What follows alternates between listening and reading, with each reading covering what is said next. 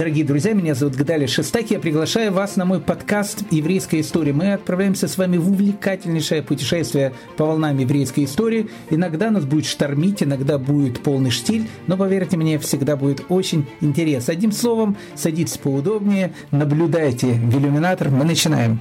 Поддержать нас можно на странице Дорви, ссылка внизу. Ваш Гадали Шестак. Здравствуйте, дорогие дамы и господа, здравствуйте, дорогие друзья. Мы продолжаем наш экскурс в еврейскую историю. Знаете, когда мне было лет 7-8, э, я совершенно ничего не знал о Казимире Малевиче. Э, более того, я ничего не слышал о его главном шедевре под названием черный квадрат. Но э, что самое интересное, я абсолютно все знал про белый квадрат. Вы знаете, э, в 1915 году э, Казимир Малевич, он создает три своих шедевра, три квадрата. Один назывался черным квадратом, другой назывался красным квадратом, а третий назывался белым квадратом. Так вот, про черные красные, как я сказал, я не знал совершенно ничего, а вот про белый я знал абсолютно все. И история про этот белый квадрат, его создание меня всегда очень-очень веселило. Тайну белого квадрата э, мне раскрыл мой дедушка, э, который, я думаю, тоже мало разбирался в творчестве Казимира Малевича, э, но очень хорошо разбирался в истории про э, белый квадрат. Имя моего дедушки меня веселило точно так же, как история про создание шедевра «Белый квадрат». Его звали э, Ян Кельмойша Шмиль Михайлович Бличтейн. Когда э, я научился в раннем возрасте выговаривать э, это сложное имя, э, оно меня тоже всегда очень-очень э, веселило впечатлило. Только когда я э, стал намного старше, я понял о том, что Янкель Мольше – это Яков Маше, а Шмиль Михайлович – это имя моего прадедушки, Шмуэль Михаэль. Э, Бличтейн – это, как говорил один э, кавалистический персонаж, фамилия такое. Мой дедушка Янкель Мойша Шмиль Михайлович Бличтейн родился в небольшом местечке Белиловка под Ружином в 1912 году, поэтому он воспитывался в том самом еще дореволюционном еврейском местечке, на его фольклоре. Родным языком у него был идыш.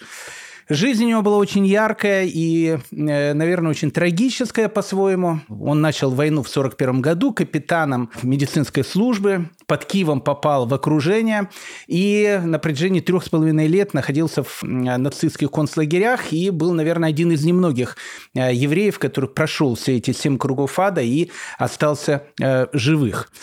Когда я был маленький, опять же, возраста 7-8 лет, я болел астматическими бронхитами, и поэтому э, мои родители решили дитятю не отправлять в детский сад и э, захотели, чтобы я сидел с дедушкой, который тоже был на пенсии. Мой дедушка всю жизнь проработал хирургом в очень большой больнице. Так вот, э, так как я был ребенком очень любознательным, э, и приходя из школы, э, я беседовал с моим дедушкой, моему дедушке приходилось рассказывать мне огромное количество разных историй, чтобы как-то скоротать э, мое время, чтобы я не скучал. Он очень боялся да, чтобы внук скучал.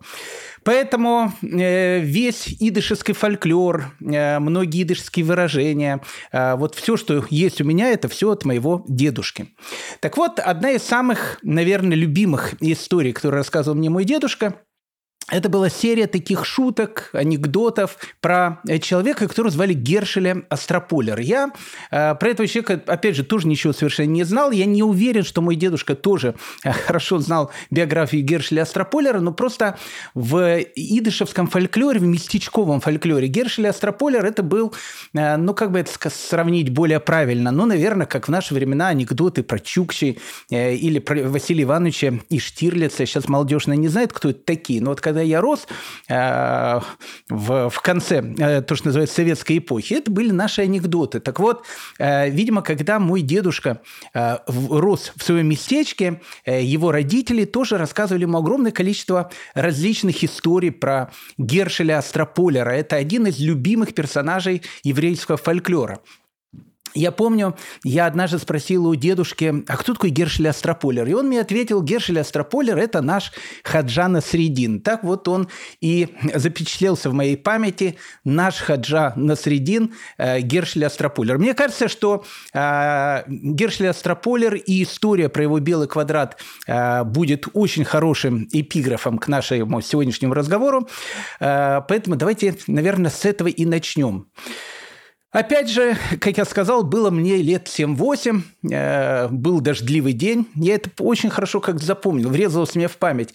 И я спросил у дедушки тогда, расскажи мне еще одну историю про Гершеля Астрополера. Дедушка посмотрел на меня, улыбнулся и сказал про Гершеля Астрополера, ну хорошо, а ты знаешь историю про белый квадрат. Я сказал, что ничего не знаю, и тогда дедушка, э, вот хитро на меня так посмотрев, начал свою историю. Однажды, говорит мне мой дедушка, Гершель Астрополер пришел на рынок э, и решил продать на этом рынке картину. Ну, э, не знаю, как э, мой дедушка воспринимал эту историю, но для меня, э, который сейчас читает лекции по еврейской истории, конец 18 века, еврей э, приходит на ярмарку продавать картины, это уже звучит смешно.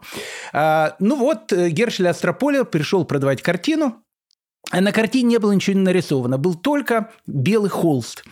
А, и продавал он ее за очень большую цену. И вот э, к нему начали подходить люди, спрашивать, а что ты такое продаешь? Он говорит, это очень такая серьезная картина, можно сказать, произведение искусства. Называется «Переход евреев через Красное море или через Ямсуф, как у нас называется, Тростниковое море. Э, ну, люди очень дивились этому шедевру авангарда и спрашивали, ну хорошо, а где же евреи на твоей картине? Он говорил, евреи, они, евреи уже перешли через море. Спрашивали, «А, ну а где же египтяне, которые погнали за евреями? Он говорит, египтяне, они еще, говорит, не вошли в море. А где же, говорит, море на твоей картине? А море, говорит, оно же разверглось, поэтому его не видно. Вот такой вот белый квадрат э, творчества не Казимира Малевича, а Гершеля Астрополера и будет путеводной звездой нашего сегодняшнего рассказа. Э, это была такая длинная-длинная присказка, дорогие мои друзья. Э, садитесь поудобнее, занимайте места, а мы в общем, как бы одним словом э, начинаем. Э, точнее, даже не начинаем, продолжаем. По-моему, у нас уже 191 серия нашего э, огромного сериала под названием «Еврейская история». Э, я думаю, что мы скоро э, будем обгонять уже голливудские сериалы. Я не знаю, какие там были рекордсмены по количеству серий. Если кто-то помнит, напишите, пожалуйста, в личку. Но, как бы там ни было, у нас 191 серия, опять же, если я не ошибаюсь. Э, краткое содержание прошлой серии, э, о которой мы э, с вами говорили, это знакомство России с ее новым еврейским населением и э, так называемый Комитет о благоустройстве евреев, который заседает с 1801 года. В принципе, он будет заседать по 1812 год, практически до начала войны с Наполеоном. Э, мы долго и много рассказывали э, про этот комитет. Я не буду повторять сейчас всю эту историю. 9 декабря 1804 года Комитет о благоустройстве евреев Э, как бы выдает свой такой циркуляр, в котором говорит о том, что нужно сделать для того, чтобы евреи приносили пользу России, ну и как бы э, сделать какую-то пользу новым гражданам э, Российской империи, вот этому самому еврейскому населению. Э, мы э, обсуждали с вами э, все, что там было написано, но там было, в общем, как бы две мины замедленного действия, которые должны были сработать и должны были сработать очень-очень печально для еврейского населения. Ну, первая мина замедленного действия, она говорила о том, что любой раввин или любой член Кагаля, то есть как бы еврейского самоуправления, он должен в совершенстве владеть как минимум тремя языками или одним из трех языков, более точно, либо польским, либо немецким, либо русским языком. А, на этом языке нужно будет вести абсолютно всю документацию. И вообще вот, вот как бы эти три языка должны стать а, основным языком всего еврейского дела производства. Э, ну, как вы понимаете, э, евреи, которые только-только сейчас вошли в состав Российской империи, э, русский язык знали плохо, да и польский с немецким они, может быть, знали, но, в общем, знали тоже не ахти как. Евреи жили замкнутой общиной, разговаривали все на языке идыш, поэтому как бы это постановление было очень серьезным. Евреям дали 6 лет на то, чтобы они пошли на курсы иностранного языка и выучили иностранные языки, чтобы раввины могли вот как бы все свои там э, записи э, вести именно на этих трех языках. Э, но э, в более позднюю эпоху именно так появится э, такая должность, которая будет называться казенным раввином. Мы с вами когда-то уже об этом говорили. Казенный раввин – это человек, который, в общем, мог совершенно не знать ничего как раввин, но зато он должен был быть человеком очень грамотным. Он должен был знать очень хорошо языки, очень хорошо уметь вести всякие бухгалтерские книги, записывать акты рождения, смерти, браков э, на красивом э, русском языке, красивым почерком. Поэтому казенный раввин, вот он э, будет заниматься всей вот этой вот российской лингвистикой. А настоящие раввины, они, в принципе, с точки зрения российского законодательства и не были как бы раввинами, они, в общем, были раввинами для евреев. А вот российское государство будет вести все переговоры именно с казенными раввинами. Но это будет чуть другая история, о которой мы будем говорить с вами дальнейшем. Но э, выучить язык – это не самая большая проблема, которая была у евреев. Самая опасная вещь, которая была описана в этом постановлении, которое называлось «Положение об устройстве евреев», это э, было постановление о том, что к 1 января 1808 года э, все евреи должны будут покинуть э, села и деревни э, и переселиться в местечки и города. Мы с вами говорили о том, что местечко – это маленький такой городок, так э, он называется на польском языке, сейчас он вошел вообще, наверное, во все языки. А, ну, как бы а село и город – это село и город. А, мы с вами говорили о том, что э, в России э, в те самые времена была очень такая серьезная ну, не скажу, что это кастовая была система, но, в общем, как бы серьезно очень э, все граждане должны были быть отнесены в какую-то одну из категорий. Э, мы с вами говорили, есть категория там дворян, есть категория э, священнослужителей, э, есть категория мещан. Э, мещане – это люди, которые живут в городах и в местечках. Э, и есть категория, э, есть категория крестьян. Крестьяне в России в те времена, как вы знаете, все были крепостными. Поэтому э, было совершенно непонятно э, с точки зрения бюрократической машины, куда э, записывать евреев. Э, потому что в основном они жили в деревнях и селениях, э, крестьянами их не запишешь, мещанами их тоже не запишешь, потому что они живут в деревнях. Э, поэтому это была, в общем, головная боль. Вторая головная боль, э, о которой мы говорили с вами на нашем прошлом разговоре, она касалась того, что э, было выдвинуто предположение о том, что э, евреи, особенно в Беларуси, то, что называет, называется спаивает народ православный. Поэтому э, было решено, что к 1 января 1808 года все евреи должны будут покинуть местечки. Э, ну, чтобы было более понятно э, масштаб катастрофы, э, нужно сказать о том, что в деревнях тогда проживало около 60 тысяч еврейских семей. Ну, как вы понимаете, еврейская семья – это не один человек, а еврейская семья – это много людей. Поэтому 60 тысяч семей умножьте ну, на 4-5, э, и вы поймете о том, что ну, очень большая часть еврейского народа тогда жила в местечках и деревнях. Чем занимались евреи в местечках и деревнях? Ну, некоторые действительно держали шинки. Шинкари жили, я думаю, не намного богаче, чем их соседи-крестьяне, потому что водку, которую они продавали, а в шинках это не только продажи водки, как я говорил, это некая такая столовая, столовая, там можно было покушать, это некий постоялый двор, где э, могли остановиться путники. Э, водку, как правило, евреи либо производили сами, э, платя дворянам огромные-огромные акцизные сборы, либо делали самые дворяне, которые заставляли евреев продавать их по каким-то, ну, не знаю, страшным, огромным ценам. Э, но в основном евреи в деревнях занимались другим. Они, ну, как бы шинкарей, ну, сколько там нужно шинкарей? Э, вот если евреев там было, там, не знаю, 400 тысяч.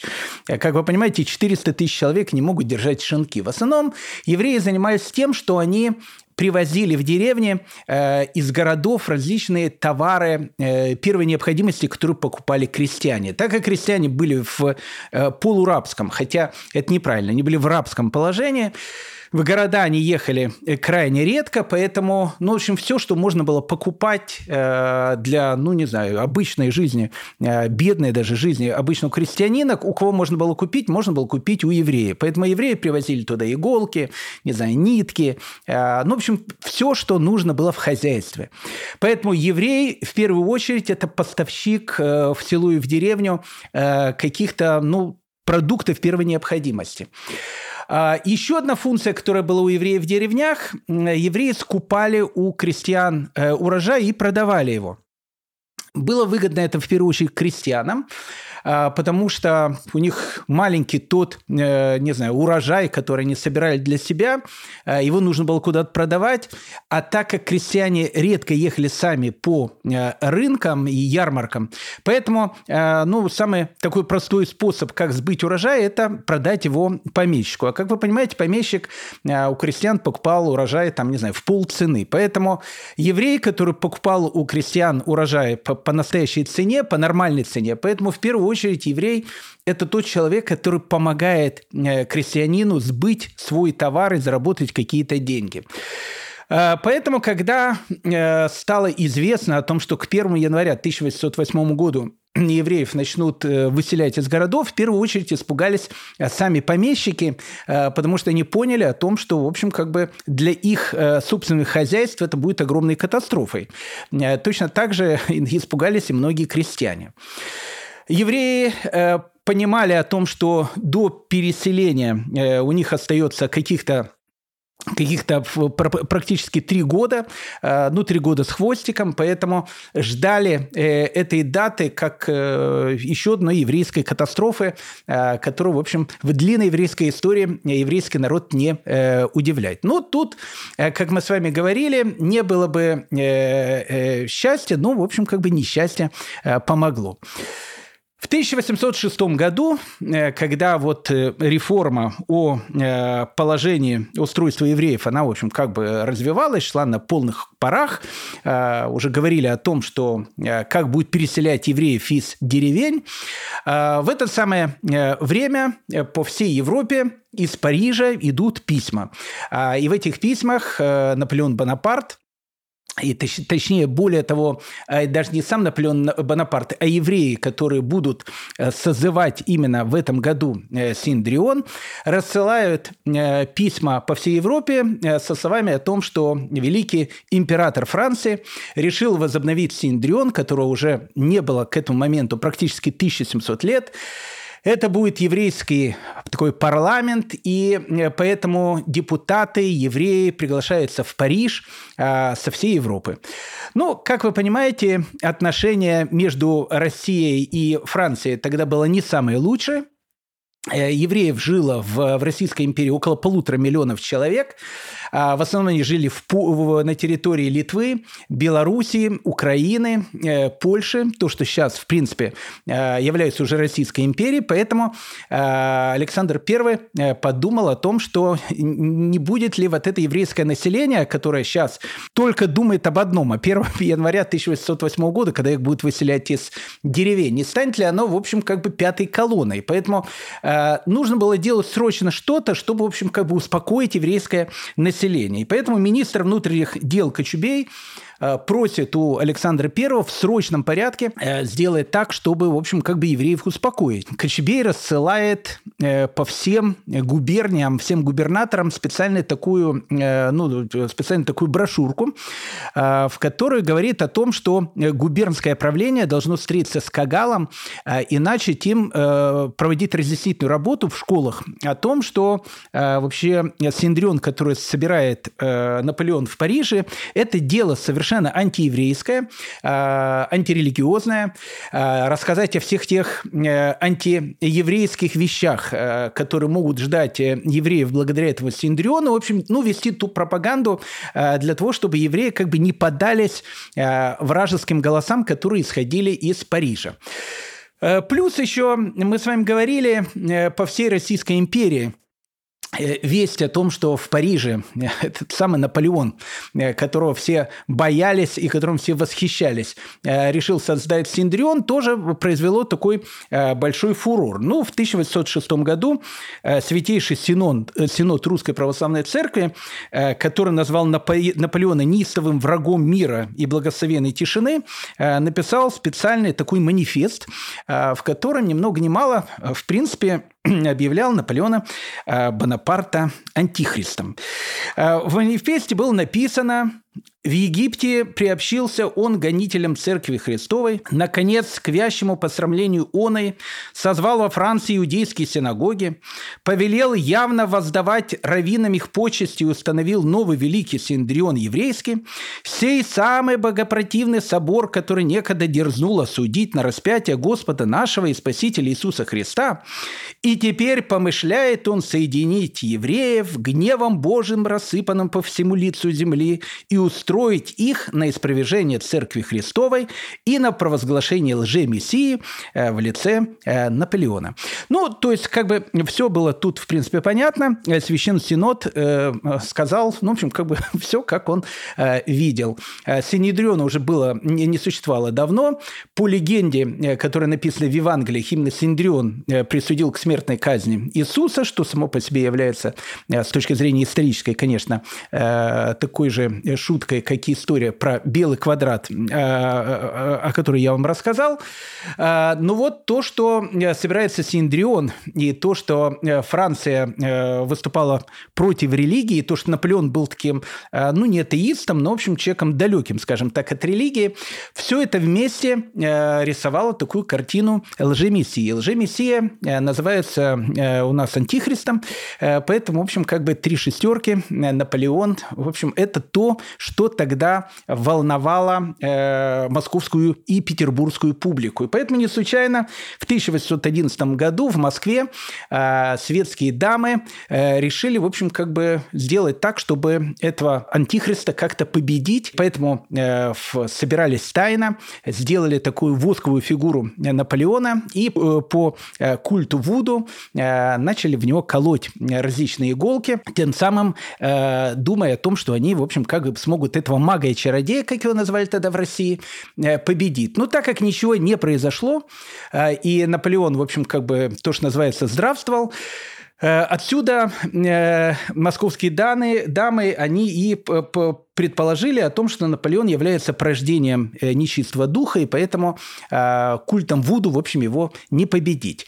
Э, когда стало известно в России о том, что Наполеон заключил брак с Марией Луизой, австрийской принцессой, и расстался с, со своей возлюбленной женой Жозефиной Багарне, в России это тоже вызвало огромную такую подъем такой духовный, потому что московские и питерские светские дамы были уверены о том, что Жозефина Багарне, она сама колдунья, Э, и все победы Наполеона, как тогда говорили дамы друг другу, происходят из-за того, что перед самым сражением Жозефина Багарне превращается в голубя, летает на вражеские позиции и видит такого дрона э, камикадзе, а может быть не камикадзе, высматривает все тайны врагов. Поэтому э, Наполеон Бонапарт, он, в общем, побеждает. Поэтому, когда он оставляет свою колдунью Жозефину Багарне и женится на Марии Луизе, австрийской принцессе, очень верующей такой католички, а, все как бы вздохнули и сказали о том, что, видимо, э, существованию э, Наполеона, в общем, остались уже какие-то считанные э, дни, и они по-своему где-то были правы. Поэтому э, в 1806 году из-за всех этих историй с, э, с Индрионом, когда, как бы э, история о том, что евреев 1 января 1808 года нужно будет выселять, как-то приостановили. Более того, Александр I э, разослал э, по всем еврейским общинам некий такой опросник, э, в котором просил у евреев высказаться, что они думают по поводу реформы. Евреи очень благодарили государя-императора, э, но, опять же, просили две вещи. Просили э, дать им чуть больше времени э, на курсы иностранного языка. И самое главное, они просили отменить ту катастрофу, которая ожидает не только евреев, но и огромное количество э, российского населения, если евреев 1 января 1808 года начнут выселять из деревень. Но тут произошел эффект известной этой каббалистической истории, когда человек падает с сотого этажа, и вот в полете говорит о том, что вот если я бы выжил, я бы стал бы человеком, который ходил бы в синагогу, а, слушал бы э, уроки на наших э, телеграм-каналах, а, ну, в общем, изменил бы совершенно свою жизнь. И где-то так на этаже 88-м э, его, в общем, кто-то схватил, и, в общем, он как бы оказался на чьем-то балконе, в общем, одним словом остался в живых. Посмотрев о том, что опасность ему уже не угрожает, он вытер пот а, со своего лба и сказал, это же надо, говорит, какие глупости приходят в полете. Так вот, в 1807 году э, Россия заключила с Францией так называемый Тильзитский мир, э, по которому э, теперь и Франция, и Россия – это братья и навсегда. Примирилась Россия-матушка с вражеским Западом. Ну и, в общем, как бы, знаете, все хорошо. И поэтому после заключения вот этого Тильзитского мира Александр I сказал, что никаких остановок реформы не будет. Э, будет э, проходить выселение тремя этапами. Э, первый этап начнется 1 января 1908 года, тогда нужно будет переселить одну треть еврейского населения. В 1809 году еще одну треть, и в 1810 году э, оставшуюся одну треть евреев нужно будет выселить из сел и, в общем, переселить их э, в местечки и в города, где, вы понимаете, евреев ничего совершенно не ждало. Поэтому, когда наступила эта страшная дата 1 января 1908 1908 года, и евреев начали выселять из местечек. А, в принципе, э, евреи в местечках бедствовали, точно так же, как они бедствовали на всей территории а, Российской империи. Поэтому и вот вот эти люди, у которых не было абсолютно ничего, э, которые потеряли, ну, которые потеряли абсолютно все. Это были беженцы, э, которых начали просто приводить толпами в местечки, где жило такое же еврейское население, у которого тоже ничего не было, которое тоже бедствовало. Э, получилась, ну, настоящая гуманитарная катастрофа, потому что каких-то евреев там брали по каким-то домам, они ночевали в синагогах, они голодали. Еврейские общины не не могли им помочь толком, потому что они сами бедствовали.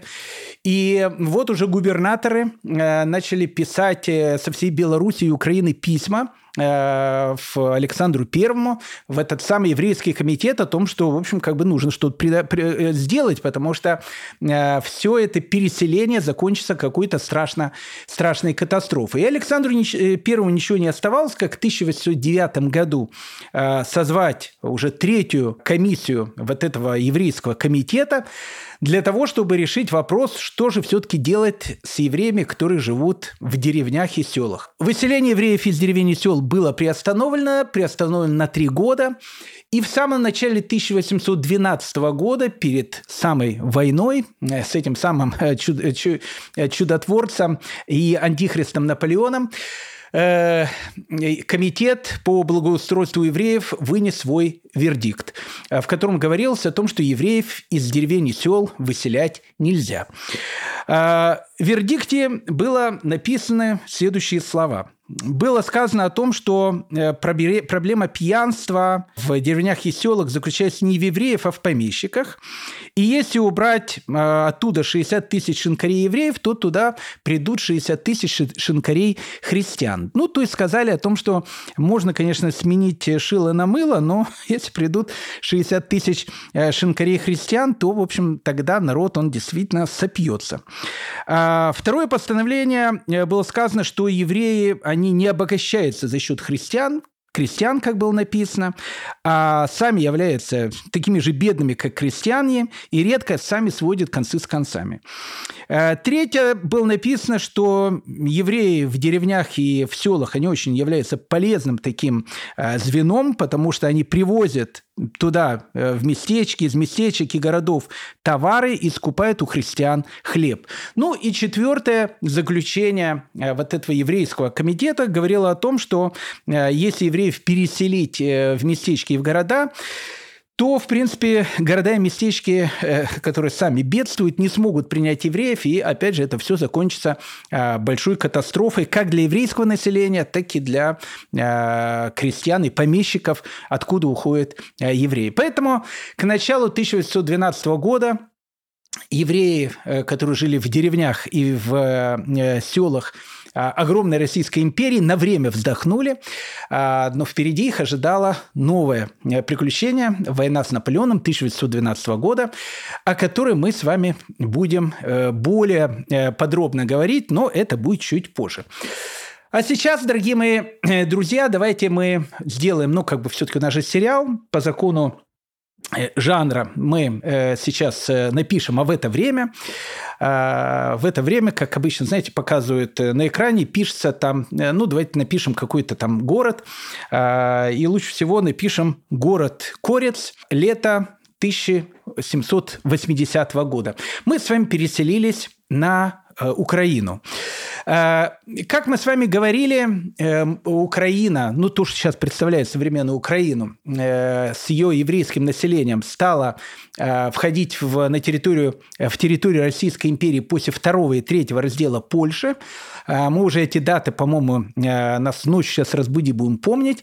Второй раздел Польши 1700, 1793 и третий раздел Польши 1795 год. Э, в основном евреи, э, о которых мы с вами говорили, это были евреи Белоруссии, которые, в общем, попали в Российскую империю после первого раздела Польши 1772 года. Поэтому э, вся эта борьба, которая была с хасидизмом, э, она, в общем, и все вот эти вот э, баталии, которые были, они в основном были на территории э, Беларуси, ну и Литвы, если так можно сказать. На территории Украины э, хасидизм, то, что называется, победил ну, практически без боя.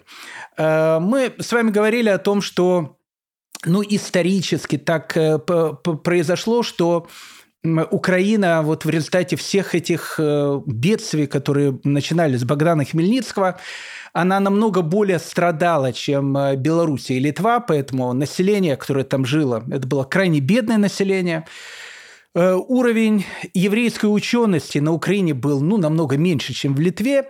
Ну и поэтому, в принципе, еще и до Балшемтова э, литовские и украинские евреи, э, ну, тогда они были не украинские, они были тогда, не знаю, там, польскими евреями, ну, жили на территории современной Украины, они друг к другу относились, ну, скажем так, с, таки, с такой э, настороженностью.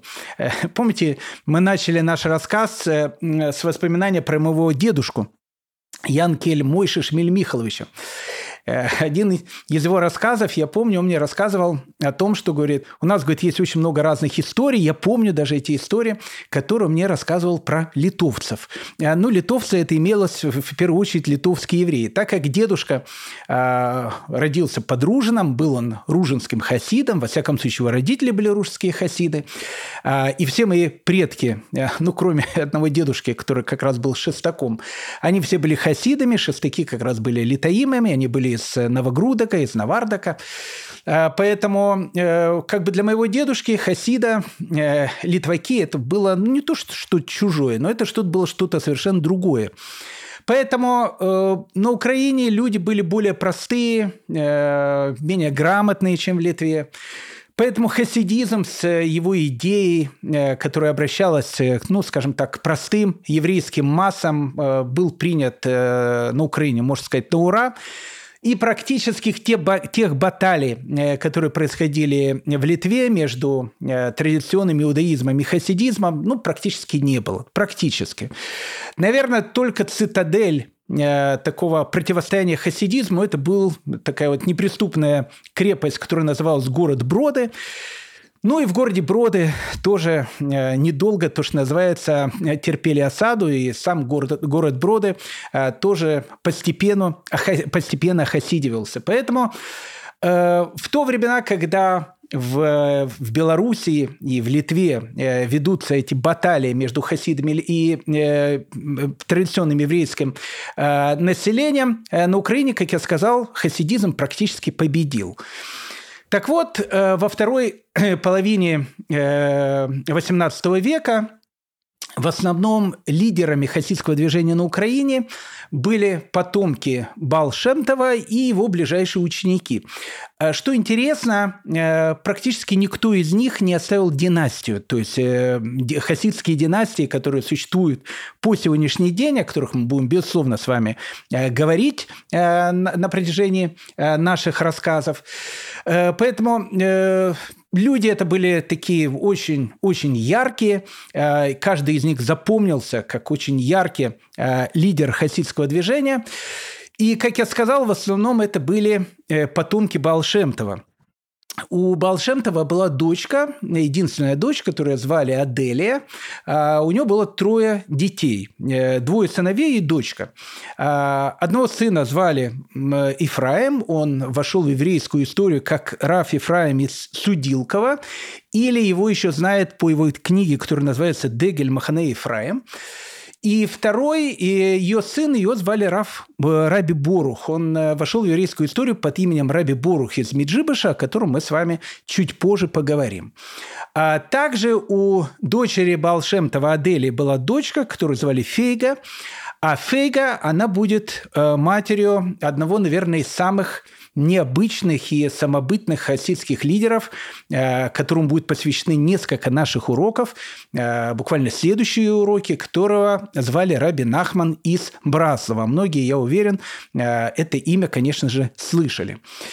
Также э, лидерами хасидского движения э, тогда на территории современной Украины были два таких человека, которые, опять же, были ближайшими э, учениками э, Балшемтова. Это Раф Пинхас из Корица и Рафихиль Михал из Злочева. Ну вот э, о них мы буквально два-три слова поговорим, потому что это будет очень-очень важно для дальнейшего нашего повествования и понимания о том, как будет развиваться история еврейского населения, которое будет жить именно не в Беларуси и в Литве, а на территории современной Э, Украины. Ну, давайте начнем с Раф э, Пинхас из Корица. Необычный совершенно такой человек. Э, в свое время, ну, в конце, в самом-самом конце своей жизни, в 1791 году, когда ему было 63 года, он решил поехать в землю Израиля. Ну, как бы ему не удалось добраться до земли Израиля, он добрался до города Шепетовка, в Шепетовке он заболел и умер. И вот э, э Шепетовка, когда я был маленький, она у меня почему-то была в памяти, потому что там Павка Корчагин строил одноколейку. А вот как-то так она у меня в те э, постсоветские и позднесоветские времена как-то улеглась в голове. Но на самом деле для еврейского народа Шепетовка в первую очередь это место упокоения вот этого великого человека, которого звали Раф Пинхас из Курица. А, у Раф Пинхас из Курицы была фамилия. Э, его звали Пинхас Шапира. А, Причем, что интересно, э, что тогда практически ни у каких евреев фамилий не было. А, так как э, Рафпинхас из Корица, как я сказал, умер в 1791 году, а евреям Российской империи фамилии начали давать только в 1804 году. Поэтому возникает вопрос, почему у всех фамилий нету, а у Рафпинхаса есть, в общем, как бы известная фамилия Шапира, прям как из анекдотов. Дело в том, что Шапира э, точно так же, как Лурье, или Ландау, э, ну, или как Рапопорты, ну, можно еще такие фамилии привести, они являлись действительно древними родовыми фамилиями, которые существовали в еврейских семьях еще до того, пока официально не начали вводить фамилии. Рафпинхас э, знал историю своей семьи, все Шапира, они происходят из немецкого города Шпейера, отсюда, в принципе, и фамилия Шапира – предки Рафпинхас э, из Корица, э, они покинули Шпеер в 1348 году, когда была страшная эпидемия чумы. В Шпеере был страшный погром, евреев обвиняли в том, что чуму в Европе, в общем, распространяет именно они, а кто же еще может распространять? И поэтому в 1348 году его предки начали переселяться в Восточную Европу. Поэтому, в принципе, предки Рафпинхаса Шапира, они жили вот на территории Восточной Европы еще, ну, скажем так, задолго до того момента, когда в конце 15-го, начале 16 века из Германии начинается вот именно на эти территории, территории там Польши, Литвы, там Богемии, массовая иммиграция из Германии. Рафпинхас из Корица родился в Шклове, про этот город мы с вами много говорили, так как Шклов – это Литва, э, ну, сейчас это Белоруссия, тогда это все называлось Литва, э, поэтому, соответственно, он получил очень серьезное, то, что называется, литовское образование. Когда он был совсем еще э, юным таким ребенком, его родители переехали в Мариуполь, мы не знаем почему. И, в общем, в принципе, с этого момента жизнь Равпинхаса с Корец напрямую была связана с Украиной. Ну, во всяком случае, с территорией, которая Украиной называется сейчас. Э, он женился, тесть его жил в, горе, в городе Корицы, поэтому он переезжает в этот город и становится там магидом, становится там э, человеком, который в общем, преподавал э, детям в Хедере, в, в еврейской школе. Человек, он был совершенно необыкновенный, как я люблю говорить, абсолютно гениальный. Когда он уже э, ну, практически перед самой смертью Балшемтова, э, он приехал к нему в Меджибуш и познакомился с ним.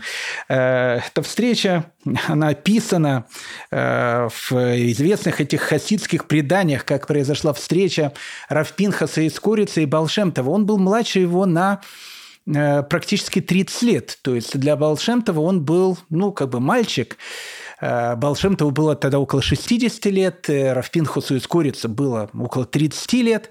Э, как я говорю, Равпинхас из Корица сам по себе был совершенно такой не, не, самобытный и философ, и раввин, и каббалист. В общем, он сам по себе был огромный раввин. Поэтому интересно, Равпинхас из Корицы никогда не значился среди учеников Балшемтова, хотя всегда его ну, почитал, в принципе, как учителя, Э, но среди учеников не значился. Он сам по себе был личностью. Поэтому, когда э, в истории хасидизма говорят о Равпинхасе из Корицы, не говорят о том, что он был учеником Балшемтова, говорят о том, что он был Талмит Хавер, то есть и ученик, и, э, ну, как бы, скажем так, равный где-то ему по знанию и по учебе. Так вот, встреча этих двух людей произошла совершенно по-балшемтовски – когда он впервые приехал в Меджибуш, э, Балшемтов увидел Рафпинхас из Корицы и сказал, «Человек не одинок. Прошлое отягощено значением. Оно наполняет наше одиночество. Ты и я. Все мы должны отдавать себе в этом отчет. Давным-давно в Египте каждый из нас старался сохранить свой святой язык, имена наших предков и память о завете. У ног пророков каждый из нас получал наставление. Каждый из нас следовал за Ехананом бен Закаем в изгнание. Каждый из нас внимал устрашающим словам Шимона Барьяхая. Вот почему Пинхас, сказал Балшемтов, посмотря на него, все евреи должны оставаться вместе. И вот после этих слов а, Рафпинхас из Корицы опять же становится, ну, если не учеником, то, а, во всяком случае, ближайшим последователем а, Балшемтова. После смерти Балшемтова он сам по себе становится один из лидеров хасидизма на Украине, лидером совершенно самобытным. Он был, опять же, очень скромный человек – Э, всегда ходил в очень такой, скажем так, бедной одежде. В основном, чем он занимался? Он э, занимался тем, что он ехал по маленьким местечкам и селам и собирал деньги для того, чтобы выполнять заповедь, которая называется «Пидион Швуим» – выкуп пленных. Э, он занимался тем, что он помогал тех евреев, которые сели в долговую яму, выкупал тех, тех евреев, которые попали в плен – ну и в первую очередь, конечно, Рафпинхас из Корица прославился своим учением. Как бы основная идея э, учения Равпинхас из Корица – это была идея правды. Он считал о том, что э, самое главное э, в мировоззрении, в еврейском мировоззрении – это стремление к истине. Он считал о том, что вот каждая плохая черта характера, которая есть у человека, она всегда как бы порождена стремлением человека соврать стремлением человека уйти, то, что называется, от истины. Поэтому э, он э, в свое время сказал, что 13 лет я учил свой язык не лгать, и еще 13 лет учился говорить только правду. Ну и до сих пор мне по-прежнему необходимо учиться. Принципиальная сложность этой работы заключается в том, что ложь в этом мире с удивительной искусностью драпируется в одежды правды. Как правило, дурное влечение не призывает еврея совершать грех, наоборот. Если дурное влечение стремится быть, сбить человека с прямого пути, оно предстает перед ним в лечении благочестия и праведности. Оно призывает выполнять ту или иную заповедь, которая на самом деле будет являться грехом. Дурное влечение говорит, вот этот человек не совсем соблюдает шаббат, как установлено еврейским законом – Значит, заповедь преследовать его и стирать с лица земли. А вот этот еврей небрежно выполняет свои обязанности перед Богом. Значит, заповедь в скобочках – притеснять и грабить его. Заповедь – доносить на него властям. Заповедь – поручить его в речах и сплетничать против него. Так что вот стремление к истине у Равпинхаса Скорица, наверное, было э, как бы основным таким э, главной идеей э, всего его обучения. У Равпинхаса Скорица было Э, два ближайших ученика. Один это был Равборух из Межибуша, э, внук Балшемтова, о котором мы сейчас с вами, безусловно, поговорим. И второй ближайший ученик это был Равборух, э, Рафаэль из Бершати, который тоже становится раввином в городе Бершате. И вот он всю жизнь он как бы продолжал развивать учение Равпинхас из Корица о том, что правда, она является, ну, наверное, самым главной чертой характера, которая должна быть у человека. Э, Раф Рафаэль Бершати был э, ну, человеком совершенно необычным. Э, одевался всегда он в одежду бедного такого еврея, бедного такого крестьянина. Никогда не брал на себя никаких равинских должностей, никогда не одевал равинскую одежду, но его благочестие, его знание, его мудрость привлекало к нему огромное-огромное количество евреев. Рассказывают про Раф, Рафаэля из Бершати, который никогда в жизни Э, не врал, э, что часто, когда он ходил по улице и встречал э, еврейских деток, которые бегали там по улицам, останавливал, может, какого-то ребенка и говорил ему, сынок, очень-очень постарайся никогда в жизни не обманывать. И тогда, если ты будешь делать так, ты обязательно вырастешь хорошим евреем. Однажды говорят, что э, сын Раф Рафаэля из Бершати соврал. Я не знаю, в чем он соврал, но, во всяком случае, так посчитал отец. И а, отец посчитал его мертвым. Он даже, как э, говорят, э, сидел семь дней траура по нему, как по мертвому сыну, а, потому что он не мог смириться с той мыслью о том, что его сын может соврать. Интересно, что сам э, Рафаэль из Бершати тоже, наверное, и, скончался, и ушел из этого мира, а также из стремления в правде. Рассказывает о том, что однажды э, местные власти, э, они поймали еврея, который занимался контрабандой, Э, и его начинали судить, тогда за контрабанду можно было либо очень хорошо полететь в Сибирь, или точнее даже поехать в Сибирь на каторгу, а можно было даже и лишиться жизни, потому что, в принципе, статья в те времена это была очень-очень такая жестокая. И так как Раф Рафаэль Бершата, Бершати очень хорошо был знаком с этим человеком, его должны были пригласить на суд свидетелем. И, ну, как бы он был главным свидетелем того, что э, на вопрос, занимается Рабинович контрабандой или нет, он должен был ответить либо да, либо нет. Но так как Рафаэль из Бершаты э, знал о том, что он занимается контрабандой, и так как он в жизни никогда не обманывал, хасидская э, история говорит о том, что он просил Всевышнего целую ночь, чтобы он забрал его душу, чтобы он не навредил другому еврею, и чтобы он, опять же, никогда не нарушил свой запрет врать.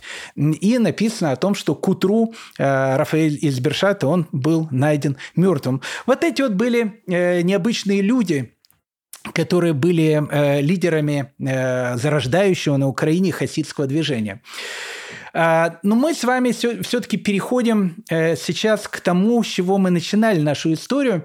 А наша история все-таки называется э, еврейский э, Хаджан Назритин Раф э, Гершеле Астрополер. Поэтому мы э, подходим именно к этой личности, к личности этого художника, который, в общем, в принципе, рисовал белые квадраты. А, для того, чтобы рассказать об этом необыкновенном человеке, который живет плюс-минус, не плюс-минус, а живет именно в эту же эпоху а, и живет э, в тех же самых украинских местечках, о которых мы с вами говорим, а, безусловно, нам нужно два-три слова сказать про человека, при дворе которого, если так можно сказать, он прожил вторую часть своей жизни. Раб, Раби Борух из Миджибаша. Как мы сказали, Раби Борух из Меджибыша э, был внуком Балшемтова. Он был ближайшим учеником Рав Пинхаса из Корица. Э, какое-то время учился в Межириче у Магиды из Межирича, о котором мы тоже с вами э, долгое время говорили. Когда он был относительно молодым человеком, он стал раввином города Тульчин. И вот после Тульчина у него произошла какая-то ну, такая очень большая, ну, как бы сейчас, наверное, сейчас наверное, сейчас сказали, э, такая психологическая травма. Э, дело в том, что город Тульчин, где он равенствовал, приблизительно за 130 лет до этого там произошла страшная катастрофа. Катастрофа эта произошла во время страшной резни Богдана Хмельницкого, когда он практически уничтожает все еврейское население Украины – и вот Тульчинская резня, она э, особенно произвела э, огромное впечатление на молодого э, Раби Боруха. Ну, как и в любом местечке, тогда там погибло огромное количество людей. И когда казаки Богдана Хмельницкого вошли в Тульчин, они собрали всю еврейскую общину, э, воткнули в землю э, флаг казацкий э, и сказали о том, что тот, кто подходит к флагу, целует крест и принимает христианство, тот остается в живых. Не просто в живых, он остается жить в этом городе и даже еще получает определенное вознаграждение. Тот, кто отказывается подойти к этому флагу, он будет уничтожен. И нам это, наверное, трудно сейчас понять, э, но вся община, еврейская община Тульчина не подошла к флагу, ни одного человека. И было вырезано э, ну, все население города. Мужчины, женщины, дети. Э, это была страшная резня, кровь лилась рекой тогда по Тульчину. И вот э, Раби Борух из Меджирича, из Меджибуша, как его будут назвать в дальнейшем, тогда он был Раби Борух из Тульчина, он не мог э, долгое время оставаться в этом городе, потому что вот эта вот история, э, которая там произошла, он говорил, что голоса убиенных там, они как бы ему слышались. То есть, ну, в общем, э, одним словом, он из, из Тульчина уехал. И вот воспоминание об этой катастрофе, которая произошла в Тульчине, она как бы сопровождала всю его жизнь. Он приехал в Меджибуш, Э, становится там э, раввином в 1753 году, ну и был там э, раввином до конца своей жизни. Он не просто был раввином, он еще был хасидским рэбе, а на Украине э, тогда начинает появляться уже как бы э, немножко такая вот новая, э, ну для нас, во всяком случае, э, внешний вид хасидского рэба. В Беларуси такого э, не было, а вот на Украине он начинает появляться. То есть хасидский рэба, э, он становится человеком, который держит свой двор. Поэтому Магит из Меджирич, э, в принципе, жил, э, прошу прощения, Райборух из Меджибуша жил в Меджибуше не хуже, чем многие польские и украинские магнаты, которые жили рядом с ним. У него был огромный такой дом, который больше походил на дворец. Он жил в такой роскоши. В этом была определенная идея, потому что э, хасидский э, двор, он таки назывался двор, то есть слово хацер. Вот есть двор царский, а это двор был э, хасидского рэба, к которому приезжали его ученики. Вот они должны были видеть его э, величие и вспоминать о том, что э, у евреев когда-то тоже было царство, и евреи когда-то тоже э, жили на своей земле, у них когда-то были свои цари, пророки. И вот, э, наблюдая за ну, такой царской жизнью своего духовного руководителя, э, каждому из них приходила вот такая вот идея в, идея в голову, воспоминание, что наступит еще времена, когда э, мы точно так же вернемся в свою землю и точно так же будем жить, как мы жили когда-то в древние времена. Мы поговорим еще об этой идее э, хасидских дворов. Но э, так как, э, как, как я сказал, Райбурух из Меджибуша, у него был такой очень такой богатый хасидский двор, огромное количество учеников к нему приходило в Меджибуш. Одним из таких, наверное, э, главных персонажей его хасидского двора как раз и становится э, герой нашего повествования, к которому мы подходим уже к конце нашего урока, э, Рав Гершели Астрополер. Он при дворе Раби Буруха из Меджибуш, из Меджибуша работал то, что называется батханом, или по-русски шутом. Но опять же, э, у евреев не было э, шутов э, Балакиревых, которые были там у, не знаю, там королей и богатых магнатов, которые там издевались над людьми с какими-то, какими-то, не знаю, там ущербами, если это были карлики или люди, которые там, ну, страдали какими-то болезнями и над ним просто смеялись. У евреев Батханы Э, ну, опять же, слово «шут» – это не совсем правильно. Батханы, знаете, кто это? Юмористы. Э, это такие, ну, такие жванецкие э, той самой, той самой эпохи. В еврейской культуре батханы – это целая традиция.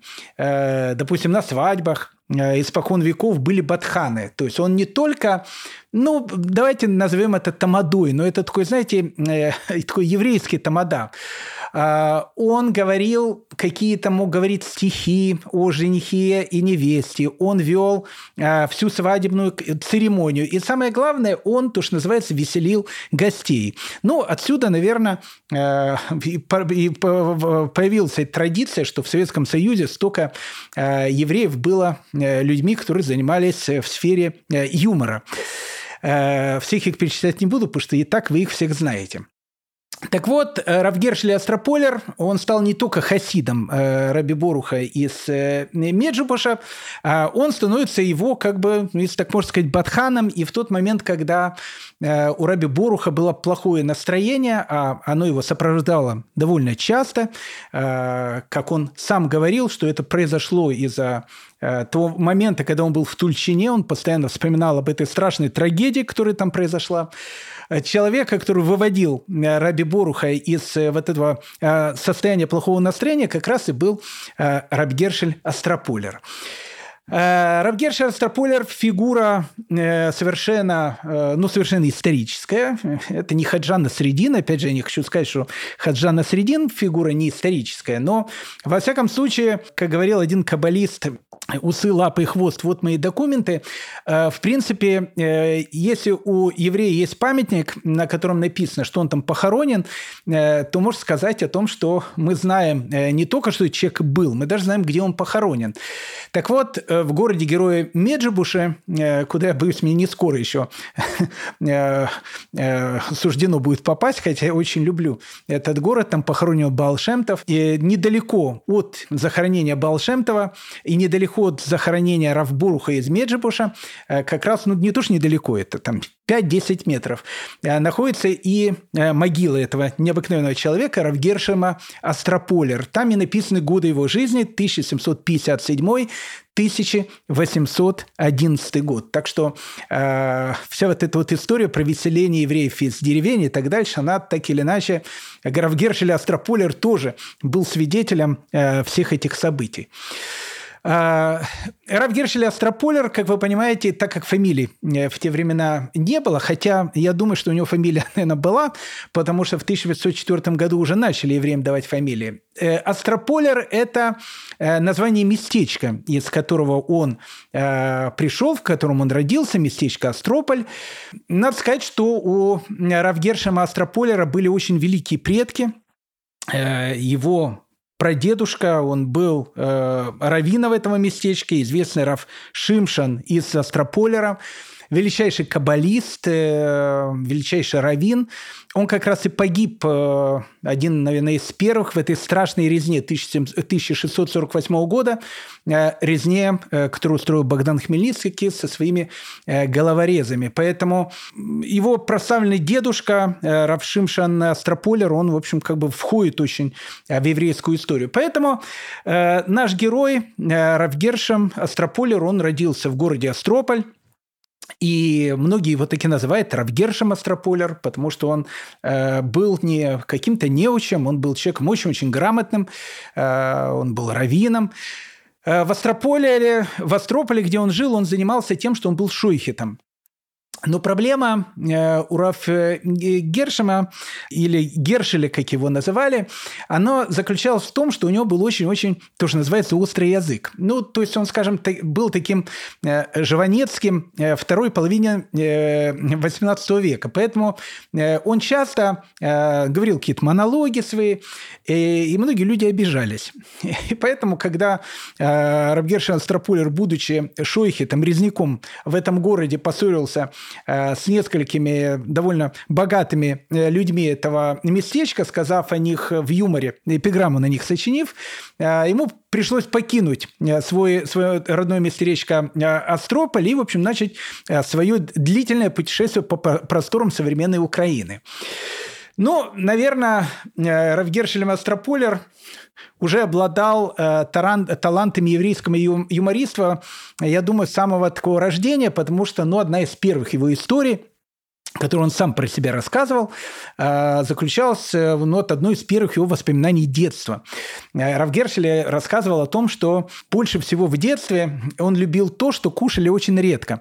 Э, больше всего в детстве он любил гуся. И не просто гуся. Он, для него самым большим мечтанием, которое было, это была, в общем, лапка гуся.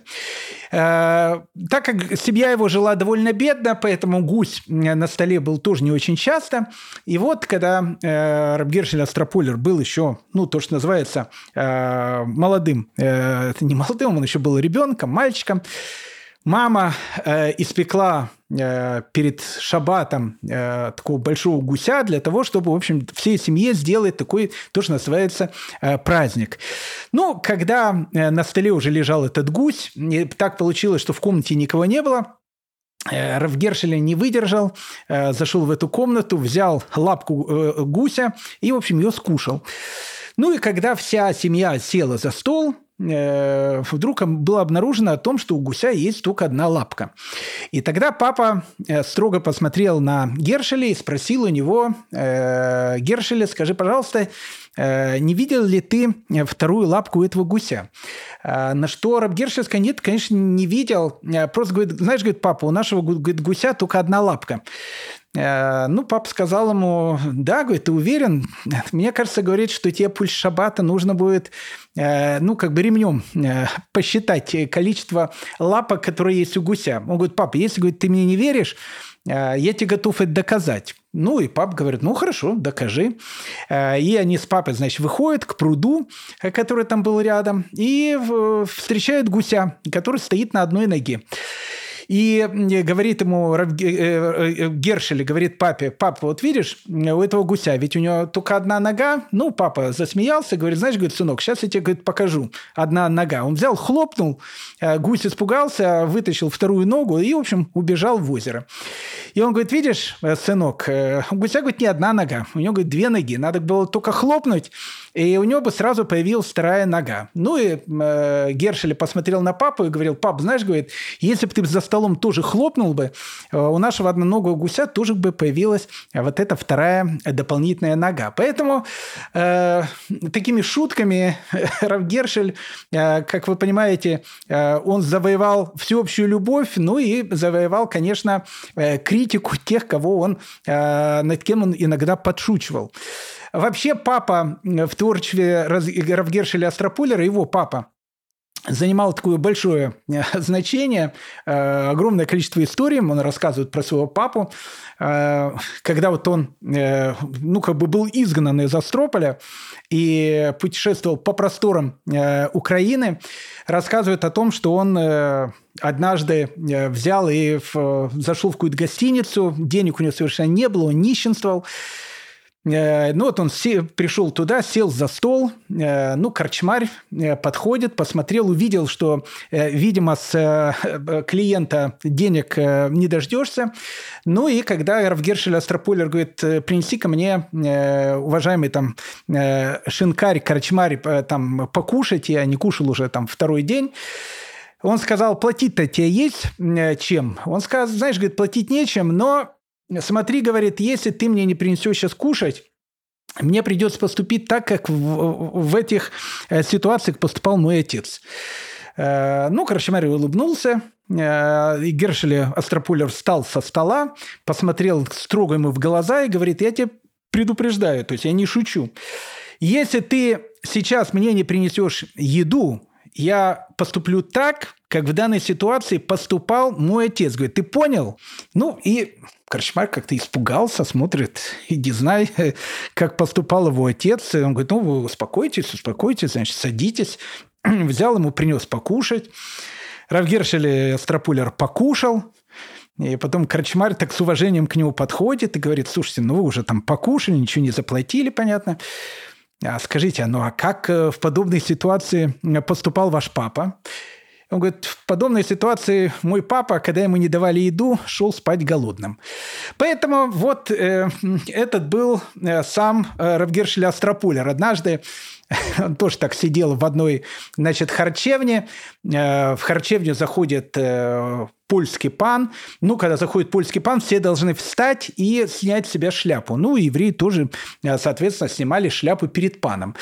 Ну, вот заходит, значит, пан, все встают, снимают шляпу, э, только Гершли Астрополер сидит в шляпе. Но пан к нему подходит и так смотрит таким взглядом, что сейчас его убьет. Он говорит, откуда ты, жид пархаты? Он говорит, я из Астрополя. А шляпа? Он говорит, шляпа, говорит, тоже из Астрополя.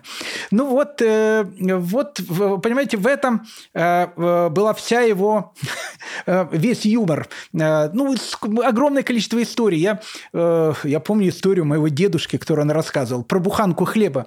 Я помню эти все истории. Равгершель Астрополер, опять же, когда он там путешествовал из города в город с каким-то вторым нищим, таким же, как и он, пришли к какому-то доброму еврею, и он подарил им две булки. Одну такую большую, другую маленькую. Ну, и Гершеля Астрополер сразу взял большую булку себе, а, в общем, маленькую дал, а, ну, человеку, который, значит, был рядом с ним. Тот посмотрел на него, говорит, знаешь, говорит, я бы так никогда не поступил. Так, знаешь, ну, некрасиво поступать так, как, как поступил ты. Ты взял себе большую булку, мне взял маленькую. Гершель Астрополер на него посмотрел, говорит, ну хорошо, скажи мне, а если бы вот тебе дали большую булку и маленькую, какую бы ты дал мне и какую ты бы взял бы в себе? Он бы говорит, ну знаешь, говорит, если бы мне дали большую булку и маленькую, я бы, конечно, большую дал бы тебе, а маленькую взял бы себе, потому что я человек культурный. Он говорит, ну, я, так, в принципе, так и поступил. Э, рассказывает, что однажды, э, когда он уже был в э, Меджибуше, а он, опять же, появился в Меджибуше, потому что однажды путешествуя, он зашел, пришел в Меджибуш, встретил там Раби Боруха, ну, опять же, встретил как хасид Ребе. Э, что-то пошутил, и э, Рафборух из Меджибуша настолько его полюбил, что он попросил, чтобы он остался в Меджибуше, вот, и, в общем, как бы был э, то, что называется, при его дворе. И с этого момента, в принципе, начинается этап жизни Гершеля Астрополера, когда он будет жить в Меджибуше. Так рассказываю, что однажды он пришел там, в синагогу, и говорит, знаете, говорит, я хочу прочесть молитву Агамель. Ну, молитву Агамель в синагоге читают обычно тогда, когда человек избавляется от страшной опасности. И, ну, как бы вся синагога, она вся была как бы напугана, значит, какая-то была очень большая опасность у Гершеля Астрополера, не знаю, там, бандиты на большой дороге, иди знай, что могло произойти. И они спрашивают, «Э, расскажи, а что с тобой произошло? Он говорит, знаете, я, говорит, сейчас проходил мимо речки, и, а там э, в Меджибуше протекает э, речка Бук и речка Бужок.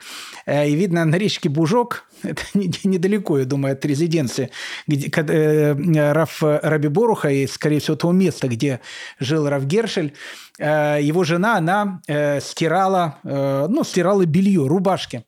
И он говорит, знаете, говорит, я проходил мимо, и я увидел, как моя жена стирает рубашки. Сначала она, говорит, очень так вот терла, а потом она, говорит, эти рубашки начала бить об камень. И говорит, и знаете, говорит, я представил, а что бы было бы, если бы в этой рубашке был бы я? Она бы, говорит, меня бы этот камень точно бы убила. Поэтому э, я, говорит, и решил прочесть молитву э, Агамель. Э, так как он бедствовал, и жена Раби Гершема постоянно э, этим была очень недовольна, однажды она ему сказала, ну, слушай, вообще бедствовать так больше невозможно. У нас, говорит, мужик в доме есть или нет? Ты можешь заработать хотя бы копейку? А, и он сказал, все, я решил, э, значит, значит зарабатывать, а, и, и пошел в город Летичев. Он находится недалеко от Меджибуша. Пошел в Летичев для того, чтобы заработать деньги. Приходит домой, э, жена у него говорит, э, ну, говорит, заработал какие-то деньги. Он говорит, знаешь, говорит, заработал. Заработал, и говорит, неплохо заработал. Ну, говорит, перед тем, как я тебе сколько, сколько я заработал, скажи мне, вот э, сэкономить, это э, значит заработать или нет? Ну, вот если человек сэкономил какие-то деньги. Ну, жена подумала, денег-то у них вообще не было. Она говорит, ну, знаешь, говорит, если сэкономил что-то, ну, можешь сказать, что заработал. Он говорит, знаешь, говорит, скажи мне, а сколько стоит извозчик из Летичева э, до Меджибуша? Ну, она подумала, Э, ну, говорит, ну, наверное, копеек 5-7. Э, он говорит, знаешь, говорит, так вот я пешком прошел э, из Летичева до Меджибуша, я, говорит, сэкономил 7 копеек, которые я мог бы потратить.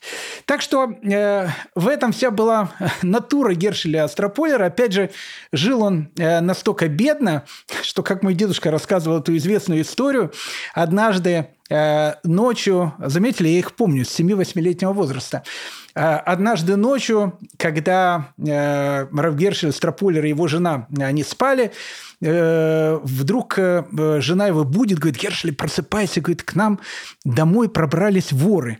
И Гершель посмотрел на свою жену, говорит, тихо, не спугни их, может быть, они уйдут и что-то забудут. Ну, имея в виду, что, может быть, они настолько бедно живут, что, может быть, вор что-то свое забудет в их доме. Ну и последняя история – которых я могу, опять же, рассказывать огромное количество. Кстати, есть э, целые э, сборники рассказов про Гершеля Астрополера на нашем телеграм-канале э, «Еврейская история» я обязательно вам э, найду и выложу ссылку э, на, э, ну, вот, на, на, какую, на книжку, по-моему, она есть на русском языке, там, где собрано огромное-огромное количество этих историй, фольклорных историй про Гершема Астрополера. Ну, последняя история э, на сегодня. Э, так как он, еще раз, был очень бедный такой, ходил, да, он, был, он же жил при дворе Раби Боруха из Меджибуша, об этом все там знали, и он был приближен очень к нему. Однажды он приходит, значит, в харчевню, у него такие туфли, все такие рваные, в дырках – Э, ну, садится, начинает там кушать, э, ну и приходит какой-то богатый хасид, который приехал в Меджибуш, для того, чтобы встретиться с Раби Борухом. Гершема он, видимо, не знал. Смотрит, какой-то сидит, ну, вот такой бедный э, еврей и, и туф, туфлей, ботинок у него практически и нету. Это как бы только одни дырки, в которых он ходит. Но он над ним начал как бы шутить, говорить, что еврей не может себе позволить э, купить ботинки или, может быть, как бы зашить их или еще что-то. Ну, Гершель Астрополер не обращает внимания и говорит, говорит, знаете, э, молодой человек, я бы на вашем месте э, не издевался над моими ботинками. Во-первых, эти ботинки святые. Вот я с того момента, как я их ношу, я, кстати, не я, никто в моей семье никогда не болел. Ни разу. Ну, этот молодой хасид как-то более серьезно стал на него смотреть. Говорит, а что это у вас такие э, волшебные ботинки от Золушки, что ли? Он говорит, да ну почему же от Золушки? Э, на самом деле, говорит, это ботинки нашего рыбы. Э, Раби Боруха. Вот он их носил, и когда он их собрался выбросить, я у него взял и попросил, чтобы он эти ботинки дал мне. И поэтому зря вы смеетесь над этими ботинками, над ботинками нашего рэба. Ну, этот хасид так удивился и говорит, это что, что ботинки самого Рэба? Он говорит, ботинки Рэба, вот он в них носил. Вот я, говорит, донашиваю до самых дыр таких. И этот молодой хасид говорит, может, ты мне эти ботинки как бы поменяешь? Видишь, у меня, говорит, новые сапоги. Э, давай эти мои сапоги, ты мне ботинки. Он говорит, нет, я, говорит, ботинки Рэба э, никогда ни за что не променяю. Он говорит, ну, хорошо, ну, ну давайте дам э, мои сапоги и заплачу рубль. Он говорит, вы что, с ума сошли? Рубль за ботинки, говорит, Рэба? Ну, в общем, э, договорились о том, что этот молодой хасид дал ему свои новые сапоги, да еще заплатил 3 рубля. А так как на улице был огромный дождь, и э, Рабгершин Вострополя раздевает такие сапоги, довольно выходит из этой харчевни, и этот хасид на него смотрит и говорит, слушайте, говорит, а как же я э, домой-то войду, пойду в этих сапогах? Такая дырка огромная, в нее же вода будет входить. Э, Равгершин Астрополер на него серьезно посмотрел, сказал, знаете что, э, вот, вот вам, говорит, шило, э, прокалите, говорит, в этих ботинках вторую дырку. Знаете, в одни, говорит, в одну дырку вода будет заходить, а в другую она будет выливаться. Улыбнулся и убежал из этой харчевни. Вот это Равгершель Астрополер. Реально совершенно персонаж – который живет в Меджибуше, живет в эти самые времена, умирает он в 1811 году. Э, и, как я сказал, не так давно э, на кладбище города Меджибуша была обнаружена его могила. И поэтому не знаю, через какое время можно будет еще ехать в город Меджибуш. Но надеюсь, что когда-то что туда можно будет поехать. Вот когда будет мир, и туда можно будет поехать, э, обязательно нужно будет пойти на могилу этого необыкновенного человека, Гершема из Астрополера.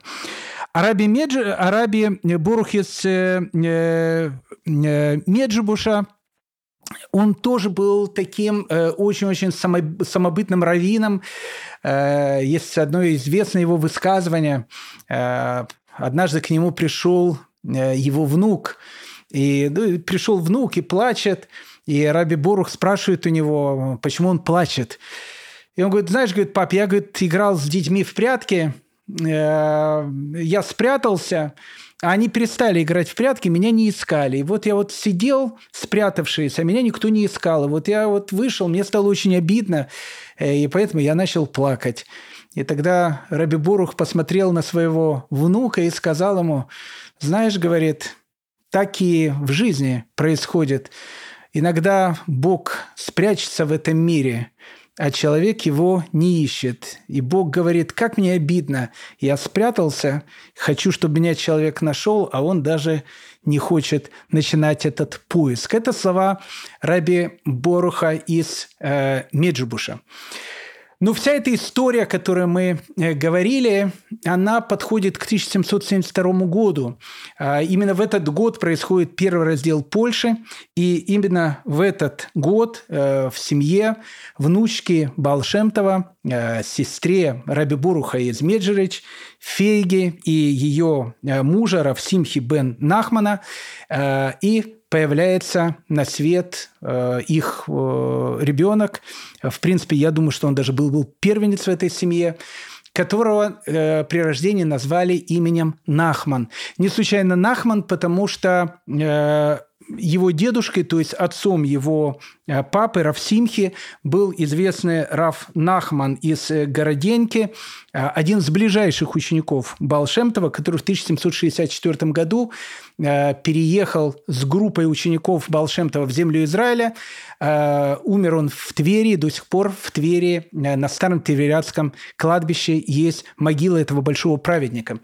Итак, в 1772 году в Меджибуше рождается правнук Баал Шамтова, Раби Нахман, которому суждено будет войти в еврейскую историю под именем Раби Нахман из Браслова. Один, наверное, из самых самобытных э, еврейских раввинов, э, раввин, который в конце своей жизни рассказывал сказки, и эти сказки, они заставляют каждого из нас не заснуть, а проснуться именно то, что и хотел э, от нас э, вот этот великий человек. Рабин Ахман Избрасова, э, герой э, следующих наших двух серий. Рабин Ахман Избрасова его время.